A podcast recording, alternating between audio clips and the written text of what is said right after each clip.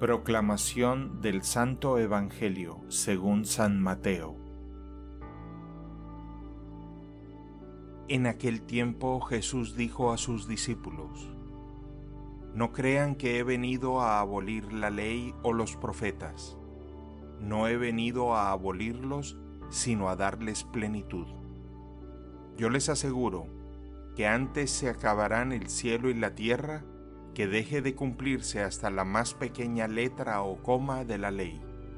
Por lo tanto, el que quebrante uno de estos preceptos menores y enseñe eso a los hombres, será el menor en el reino de los cielos.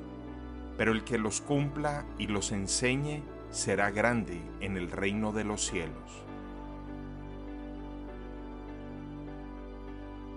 Palabra del Señor.